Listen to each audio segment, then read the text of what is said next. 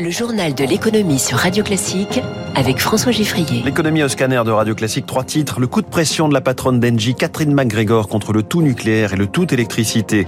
Quelle stratégie pour le médicament Made in France après des années de délocalisation des labos pharmaceutiques? Et puis comment faire mieux et plus de rénovation énergétique? Le secteur reçoit 300 millions d'euros de subventions en plus. Nous appellerons le patron de la Confédération des artisans. Radio Classique. On s'était à peine remis du scénario de RTE indiquant qu'il fallait doubler la production d'énergie renouvelable d'ici 2035.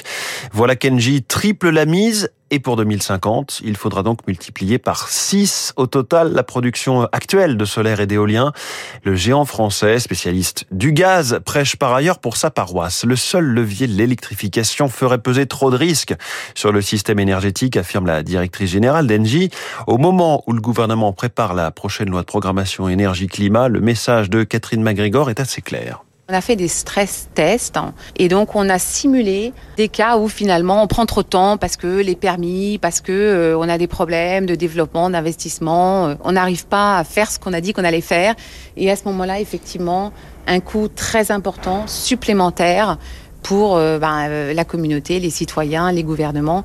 Et donc c'est très important d'aller très vite comme on se l'est fixé. Ça veut dire que là, il faut vraiment mettre un coup d'accélérateur. Ça veut dire qu'il y a peut-être aussi un message vis-à-vis des pouvoirs publics. Aidez-nous un petit peu dans les demandes de permis, aidez-nous un peu dans les infrastructures. Bah oui, c'est un message, euh, un appel à l'action généralisé. Il faut que tous les leviers soient activés, donc y compris hein, bien sûr la régulation, les permis, et puis le travail qu'on doit faire auprès de nos citoyens pour améliorer euh, l'appropriation locale de ces projets d'énergie renouvelable qui est tellement important parce que sans cette acceptabilité, sans cette appropriation, on va pas y arriver. La patronne d'Engie, Catherine McGregor au micro radio classique de Céline Cajoulis. La hausse de la demande d'énergie dans les années à venir est portée bien sûr par la transition écologique, le développement de la voiture électrique, mais aussi par les espoirs de réindustrialisation. Un mois après les annonces en matière d'industrie et le sommet Choose France à Versailles, le sujet est à nouveau décliné par Emmanuel Macron, cette fois sous l'angle de la souveraineté. Le président se déplace aujourd'hui en Ardèche sur le site du labo pharmaceutique Aguetan, spécialiste des produits pour l'anesthésie et la réanimation, aujourd'hui importé par la France entre 60 et 80% de ses besoins. Il y a l'enjeu des pénuries de plus en plus nombreuses dans les pharmacies. Le gouvernement veut donc rapatrier la production de certains produits considérés comme stratégiques, Zoé Pallier.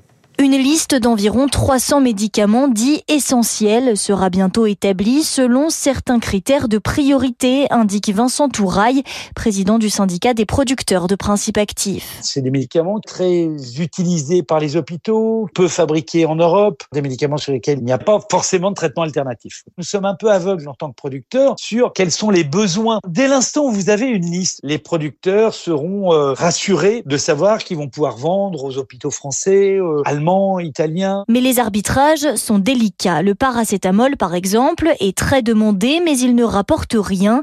Chaque année, les prix des vieux médicaments baissent pour compenser ceux des nouveaux produits soumis à des brevets, explique Frédéric Bizarre, professeur en économie de la santé à l'ESCP. D'avoir mis une centaine de millions euh, d'argent public sur euh, l'usine lyonnaise de Doliprane est un peu hasardeux parce que produire du Doliprane en France, étant donné le prix, hein, moins de 3 euros la boîte, est évidemment une production euh, difficile à rentabiliser.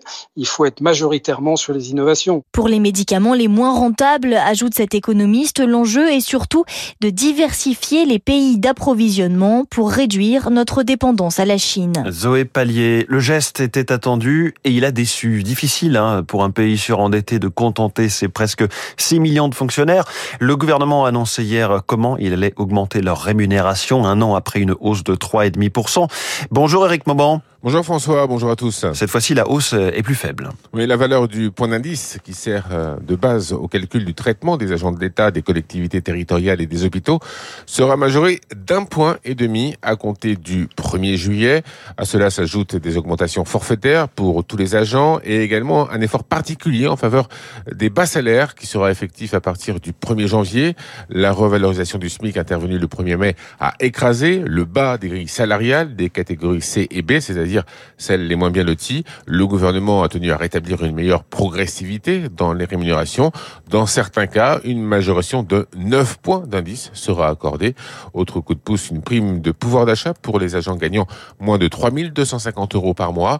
Elle se chiffrera à 800 euros pour les moins bien payés et à 300 euros pour ceux qui atteignent le plafond. Ce sera aux collectivités locales de définir les modalités de versement. Au total, ces mesures se montent à 3 milliards et demi d'euros, une enveloppe insuffisante aux yeux des syndicats qui ont tenu à faire part hier de leur déception. Éric Mauban en direct. Stop ou encore un peu, le marché euh, s'attend à ce que les hausses de taux de la Réserve fédérale américaine soient déjà terminées. La série très rapprochée et forte a commencé il y a 15 mois. La réponse sera donnée demain soir hein, par Jérôme Powell, le président de la Fed, dont la réunion de politique monétaire commence aujourd'hui. Et ce n'est que le début d'une série puisque la Banque Centrale Européenne annoncera sa propre décision jeudi. On attend cette fois encore euh, une ou deux hausses de taux modérées. Et la Banque du Japon vendredi. Alors est-ce l'épilogue? Je pose la question à cette heure et quart à Wilfried Galland, directeur stratégiste chez Montpensier Finance. En attendant, les marchés financiers parient donc sur la stabilité côté Fed. Le Dow Jones a gagné 1,5%, le Nasdaq 1,5%, le S&P 500 est au plus haut depuis 13 mois. Le CAC 40 lui gagne 1,5% aussi à 7250 points. Net recul du pétrole, le baril de Brent est à 72 dollars car l'offre ne baisse pas réellement, tandis que la demande pourrait baisser.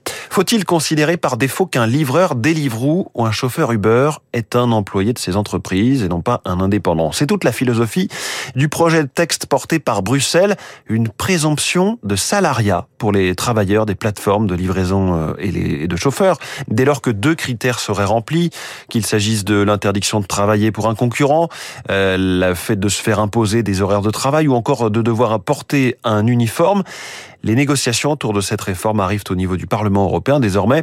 L'objectif est donc de renforcer les droits de ces travailleurs, mais attention à ne pas casser leur activité, prévient l'économiste Gilbert Sett, professeur à Neoma Business School pour d'autres pays à l'est de l'Europe où rien n'est fait pour réduire le déficit de droits, de protection des travailleurs concernés, ça peut être utile, mais nous ne sommes pas dans cette situation-là en France. La France a organisé des négociations pour définir un ensemble de droits sociaux, rémunération minimale, contestation en cas de séparation. Et puis, le risque, si on pousse à la salarisation, c'est de voir réduire ces activités dans les pays dans lesquels le passage salarié se ferait. C'était le cas d'ailleurs en Espagne, où certaines grandes plateformes ont quitté l'Espagne. Il faut être très très attentif à éviter que par des bonnes intentions, on ne fasse que des perdants. Les conditions euh, d'octroi des crédits immobiliers vont-elles s'assouplir? La réponse doit tomber aujourd'hui.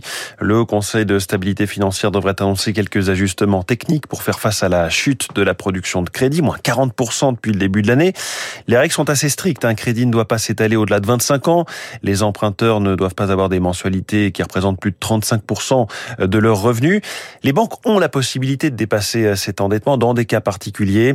C'est sur ces leviers que devrait porter euh, l'assouplissement annoncé par le gouvernement. Néanmoins, il n'y aura pas de révolution, prédit déjà Maël Bernier du site de courtage Meilleur Taux on va pas renverser la table. Hein. Je pense que la règle de 35% va rester, qu'on va pas vers un allongement des durées de crédit. En revanche, on va plutôt vers une augmentation du quota de dérogation. On est aujourd'hui à 20%. On peut tout à fait imaginer passer à 30% de dérogation, laisser les banques choisir ceux auprès de qui elles vont déroger. On vous laisse le faire. Ces règles strictes n'ont plus lieu d'être. Ce qui est assez aberrant, c'est qu'aujourd'hui, vous avez des Français qui sont contraints de rester locataires parce que justement, ils dépassent ces 35% d'endettement. Et on analyse un dossier de la même manière qu'on ait un couple qui gagne 6 000 euros ou qui gagne 4 000. On bloque des ménages qui seraient parfaitement finançables. Maël Bernier avec Eric Cuoche. Ma prime rénove, c'était au départ l'un des avatars du plan de relance euh, en sortie du Covid. C'est devenu depuis euh, l'un des piliers de la stratégie du gouvernement en matière de transition écologique. On sait que les besoins en matière de rénovation thermique sont gigantesques. 5 millions de logements ont un diagnostic de performance énergétique F ou G. Bonjour Jean-Christophe Repon. Bonjour. Président de la CAPEB, la Confédération des artisans du bâtiment. Alors, 300 millions d'euros de plus pour la rénovation énergétique, est-ce que ça va permettre de vraiment accélérer? On peut pas dire que les 300 millions d'euros vont permettre d'accélérer les choses, mais c'est un signal encore supplémentaire que le gouvernement met sur la table pour rappeler toute l'importance de la rénovation énergétique. Et pour nous, c'était un signal d'importance que de conforter que l'ensemble de la filière doit rentrer dans la démarche. Et les, artisans sont très motivés pour relever le défi. Alors vous avez rencontré hier des membres du gouvernement. Quelle précision avez-vous sur euh, ce qui est mis en place exactement? Nous avons eu hier un événement sur la décarbonation et notamment avec trois ministres, avec Panier Runacher, Olivier Klein et Christophe Béchu, et, nous avons eu l'annonce qu'une partie de ces 300 millions permettront de pouvoir engager notamment un zéro reste à charge pour les ménages les plus bas afin que l'accompagnateur Rénov puisse euh, faire le diagnostic initial de départ de la réflexion des travaux. Donc euh, pour nous, c'est un signal fort puisque cette euh, audit initial, cette, cet état des lieux permettra aux, particuliers de pouvoir évaluer, pour arriver à une rénovation dite globale, performante, de pouvoir évaluer le parcours de rénovation. Et c'est pour ça que nous, nous essayons depuis le début de dire au gouvernement qu'il ne faut pas stigmatiser la rénovation par geste parce qu'elle est plus favorable la rénovation euh, dite globale, mais faire des parcours de rénovation pour accompagner au mieux et les moyens euh, des particuliers, mais également aussi le calendrier des travaux et ne pas faire à l'envers euh, les travaux qui sont nécessaires si on n'a pas la capacité financière d'engager la totalité des travaux. Donc, le zéro reste à charge est un signe important de d'audit initial, de diagnostic initial, d'état des lieux avant de commencer à réfléchir à une belle rénovation énergétique. Il faudrait aussi une grande simplification parce que la, multiplication des aides, des dispositifs, des critères est un frein euh, pour faire plus de rénovation. Il faut une lisibilité, il faut une lisibilité dans la durée, il faut une simplification des aides, il faut un guichet unique, l'accompagnateur de rénov. Il faut euh, arriver à ce que le particulier et même l'artisan, si je peux me permettre, soit euh, pas perdu dans ce euh, dédale de d'aide et de parcours de rénovation. Donc, euh, simplifions, permettons l'accès pour relever le défi de la transition énergétique qui est essentiel, le défi de ce siècle. Mais justement, en rendant obligatoire ces accompagnateurs rénov dont vous parliez, hein, qui sont censés aider les ménages de A à Z dans leur parcours de rénovation, est-ce qu'on simplifie vraiment ou au contraire on complexifie encore plus? Il faudra faire sûrement un bilan, mais pour nous, l'idée de, base est plutôt euh, un guichet unique, une simplification, une lisibilité, bien évidemment, qui ne doit pas être de nouveaux intermédiaires qui créent de la distorsion. Et on sera très vigilant à ce que ces accompagnateurs soient des facilitateurs, au contraire, pour la, mise en application de, la rénovation énergétique et qui puissent faire le lien avec des artisans euh, vertueux et compétents. Donc on est très attentif à, à ce nouveau euh, échelon qui nous paraît au départ bien fondé, mais on sera très vigilant à ce qu'il soit aussi performant. Merci Jean-Christophe Repon, le président de la CAPEB, la Confédération des artisans du bâtiment, invité du journal de l'économie de Radio Classique. Il est 6h59, les infos dans